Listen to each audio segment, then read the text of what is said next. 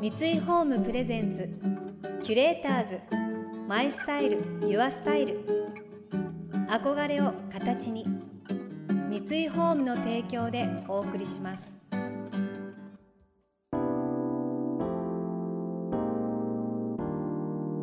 溢れる情報の中で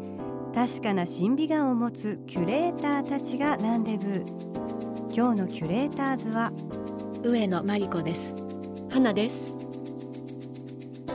想像力を刺激する異なる二人のケミストリー。三井ホームプレゼンツキュレーターズ。マイスタイルユアスタイル。ナビゲーターは田中れなです。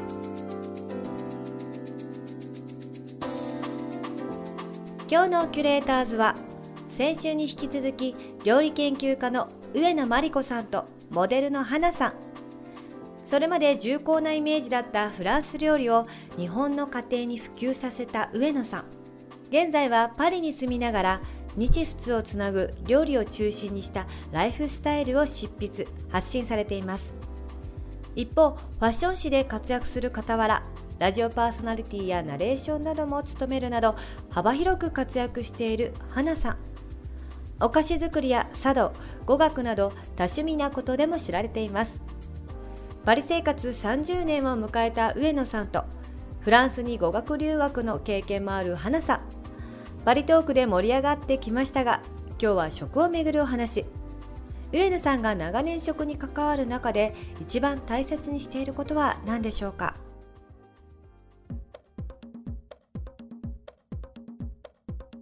でもやっぱりパリに住んでるとこう食に対する気持ちっていうのは日本に住んでる時とはまた違いますか？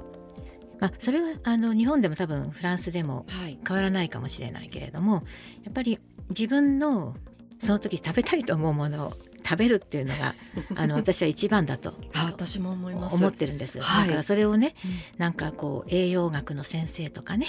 あのそういう方たちにはちょっとお話できないような食生活というかもうなんか一時こうね、はい、何種類もの、ね、食材を一度のお食事で食べるようになんてこともあったけれども、はい、でも私はなんかねこう自分の体は自分がこう今必要としているものを自分が欲してるというふうに信じてるので、私もそう思います。だから今日はなんかもうレバーが食べたいと思った時っていうのは、はい、あまあこれはもうレバーを食べなさいという天の声かなと思ってね。全く一緒ですね、うん、それをしっかり食べる、だからその時に、まあその野菜がちょっと不足気味でもそれはまた違う時にカバーすればいいと思ってるのでね、だからやっぱり自分のね体が今必要としているものは何なのかっていうことを自分で察知できる体を作ることは大事だと思う。健康ってことよね、はい、なんか食べたいと思うことはね。なんかインスタでもいつも拝見してて美味しそうだなってもう思うしかないじゃないですか。花花さんも随分作ってらっしゃるわよね。私はそうですね、ね、お菓子はずっと手作りしているんですけど、学校に通ったことがないんですよ。えー、もう自分でずっとただただ家で小学校の頃から作り続けてるんですけどさすがに日本料理はね、うん、1年間学びましたね、あそう。包丁の使い方とか、う。ん、あの出汁の取り方から、はいはいはい、一応基礎を学びたいと思って日本料理に関してはやってみましたね。うん、あそうですか。他はなんかもともと中華料理屋の孫なんで、えー、なんか割と祖母は、まあ、和食作ってたかな、うん、でもこうコックさんが中華料理作っていたり、うん、なんか火力の強い人がわーってやったりしてたんで、うん、家ではやっぱりあれだけの火力はなかなかね、使えないから、でも家でもできるものもあるんだなと思って、いろいろ作ってますね。ね。日本の家庭の台所は、はいまあ、調味料から何からね、はい、各国のものが必要ですしね。そうなんですよね。で調理道具だってね、はい、非常に得意な国ですよね。面白い。本当にこれは素晴らしいことだと思いますね日本人ってねやっぱりこう、はい、日本を出たらどこも日本語をしゃべる国がないわけじゃないですか、はい、にもかかわらず美味しいものを求めて あの世界の隅々まで、はい、どこ行っても日本人います、ね、そうこれはね旅してね 美味しいものをね求め歩く、はい、ね。でも、ね、でもそれでもやはり非常にこれ面白いことだと思いますね。なんでしょう、うん、根っからの食いしん坊。好奇心ありますよね。好奇心深いんでしょうかね。フランス人の、まあご家庭にある調味料って基本的にどんなものがあるんですか、まあ、スパイスとかちょこっとあったりとかしてもですね私たちが思うようななんかスパイスが棚にこうっていうのやっぱり限られたものだけでお料理なさってる方実は多いんじゃないかと思いますけれどもね。じゃ塩コショウ、うん、バター、まあ、バターはね、はい、使います。オリーブオイルとかね、はい、ただ日本の家庭のようにいろんな調味料とか、ね、ナンプラーとかそういうごま油とかあんまりないで、ね、ですよね。うんうん、キュレーターズ。マイスタイルユアスタイル田中れながナビゲートしています。東京 FM キュレーターズ。今日のキュレーターズは料理研究家の上野真理子さんとモデルの花さん。お二人の最終週となる今回は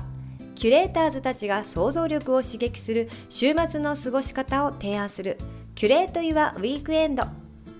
今回はまだまだ家にいる時間が多い中手軽にできる料理やお菓子について教えてもらいます。私はよく家であのお菓子を作るんですけど、うん、あの買いに行くより早いかなと思って家で作った方が割と簡単なものを家で作っていて、うん、この間はカシューナッツときび砂糖とあと薄力粉と無塩バターと塩少々だけで作ったよくスノーボールクッキーって言われてる、はい、粉砂糖をまぶした、はい、ちょっと冬の雪をイメージしたお菓子、うん、クッキーを焼きましたね、うん、なぜカシューナッツを選んだかと言いますと、うん、なんかナッツの中でも栄養価が高くてなんかあの女性の肌とか髪の毛とか、あと骨にもいいっていうことでねそういったなんか素材を選ぶ楽しみもやっぱり家で作るお菓子にはこう加わっていいなと。ね、はい。カシューナッツはなんか、あのビーガンなんかでも。はいそうですね。ね使われてますよね。作ったりとかねリクエストにしてね、はいうん、なんかそれをフードプロセッサーで細かく砕いて作りましたね,、はい。上野さんはなんかスープがいつもすごく美味しそうですよね。そうなんです。もうスープはまあ、野菜が、まあ、もちろん日本も美味しいんですけれど、はい、でもやっぱりちょっと違うじゃない？やっぱり野菜の旨味がね、ね、でも、まあ、そうは言ってもね、うん、あの生産者によりけりですけれどもね、はい、ですからやはりこう向こうでは何を一番買うかというとやっぱり野菜なので。でその野菜を、まあ、私の場合はとにかく、はい、バター、まあ、オリーブオイルでもいいですけどあの小さく切ったものを、はい、多分皆さんが思うよりも相当しつこくよく炒めるんですね。はい書いてありましたね。うん、それはなぜかと言いますとやっぱり。で、ね、炒め方がね、軽いところに、はい、あの水分加えるとやっぱりねふくよかな旨味が出てこないんですよね。で結構炒めて炒めて、はい、でちょっとこう野菜が少し焼き縮むくらいまあ極端に言えばね、はい、そのくらいまでよく炒めてから水分加えるといややはりうまみが違うのよね。だから野菜臭くないというか、うん、かとても美味しいスープな、だから多分皆さんが普段野菜をスープ作る時に炒めているよりももうちょっと私は深く炒めて美味しく作ってると思いますけど私のスープは美味しいです。そうその上野さんのそのスープの作り方のそのチャプターを読む前に自分でたまたま野菜のスープを作っていまして、うんうん、あもっと長く炒めればよかったって思いましたね。でなんかついね、はい、あの野菜のスープというと、はい、まあじゃがいもはよくある素材なので、はい、じゃがいもをあポンと入れちゃう入れていいんですけれどもね、はい、入れますでしょ？でもその野菜そのじゃがいもが多すぎると、はい、どんな他に野菜があってもじゃがいものスープの味になっちゃうんですよね。溶けちゃいますよね。だからね、じゃがいもはね要注意なのね。要注意、うん。だから他の野菜をメインにして、はい、もし使いたくても少しだけにしておいた方があのお味はね結構すべてにね 覆いかぶさってくるものがあるのでね。だからじゃがいもでもし作るんだったら私はじゃがいもとりんごりんご、うん、はい。じゃがいもとりんごでポタージュスープ作ると美味しいですよ。えー、玉ねぎも使います玉ねぎ使ってもいいけれどもね。あのじゃがいもとりんごだけじゃがいもとりんごだけで、はい、もちろん玉ねぎも使うこともありますけれど、はい、でそうするとねじゃがいものこう芋臭さがまあ芋臭さが芋臭さ。っていうかじゃがいもがかわいそうになってきましたいやそうじゃないの、はい、あじゃがいものそのでんぷんのね風味がりんごのその甘酸っぱさで緩和されてあれがねりんごを加えるのは私はすごくいいアイデアだと自分では思ってるんですけど とても美味しくなります、はい。うん、えー、上野さん本当にフルーツをまたお料理に加えるレシピ、すごく多く登場してどれも美味しそうだなって思ってますね、うん、そうね。なんかフルーツを、ね、上手に使うのは効果的ですね、ね、やっぱり。第一なことはやはりこう引き算をしていっても美味しい骨格があるっていうことですからね。はあ、引き算をしていっても、うん、こう加えて加えてお料理って作るもの、うん、これをまた加えてあれも加えてってだんだんにこう膨らんで作っていくっていうことを若い時にはずっとやってたんですね。なんかフランス料理ってそんなイメージが少しありますね。そうかもしれませんね。はいだけどやっぱりそうではなくってじゃあこれを引いたらじゃこれも引いてみたらこれも引いてみたらでもそれでも美味しいっていう料理というのはやっぱり素晴らしいと私は思うようになりだからあまりこう足し算に頼らないというかね、はい、うん。まあ、何を基本にするかっていうことですけれどもね。はい、うん、キュレーターズ。マイスタイル。ユアスタイル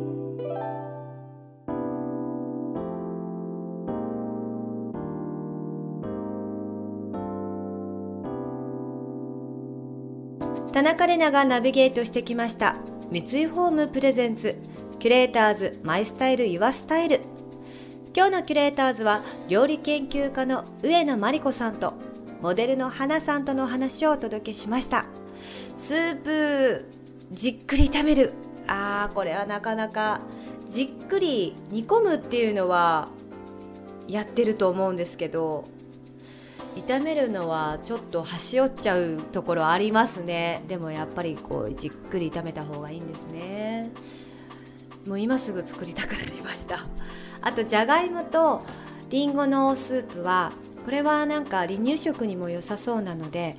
すぐ作ってみたいと思います。世界文化社から発売中の上野さん初の書き下ろしエッセイパリの幸せスープ。私のフランス物語の中にもスープについて書かれているのでぜひチェックしてみてください。この番組では感想やメッセージもお待ちしています。送ってくださった方には月替わりでプレゼントをご用意しています。今月は金子古表製陶所のギアマンと箸置きです。ギアマンは江戸時代から明治初めにかけて用いられたガラスを意味する外来語。透明感ある質感と湿気を思わせる深みのある風合いを焼き物で表現しギアマントと名付けました。ガラスと間違えるほどの輝きを持ちお料理も一層映えます。またインテリアライフスタイルなどあなたの暮らしをより上質にする情報は web マガジンストーリーズのエアリーライフに掲載しています。今月のリコメンドトピックはファミリーヌックでほっこりスープ時間です。詳しくは番組のホームページをご覧ください。来週はお笑いコンビ桑畑小原の桑畑理恵さんと料理研究家の高健哲さんをお迎えします。それでは素敵な週末をお過ごしください。田中れなでした。三井ホームプレゼンツキュレーターズマイスタイルユアスタイル。憧れを形に三井ホームの提供でお送りしました。